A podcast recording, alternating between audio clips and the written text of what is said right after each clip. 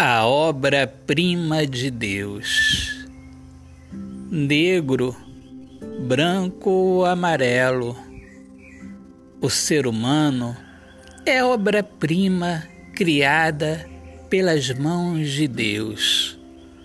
Gordo, magro, alto ou baixo, japonês, brasileiro, norte-americano ou africano nascido na cidade ou interiorano, carioca, gaúcho, alagoano. O ser humano é obra-prima criada e moldada pelas mãos de Deus. Inundou-se de alegria o coração de Deus ao ver pronta a sua obra.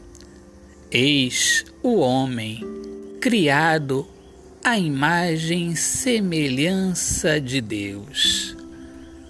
Autor, poeta Alexandre Soares de Lima. Minhas amigas amadas, amigos queridos, eu sou Alexandre Soares de Lima, poeta que fala sobre a importância de viver na luz do amor. Sejam todos muito bem-vindos aqui ao meu podcast Poemas do Olhar Fixo na Alma. Um grande abraço, Deus abençoe a todos. Paz.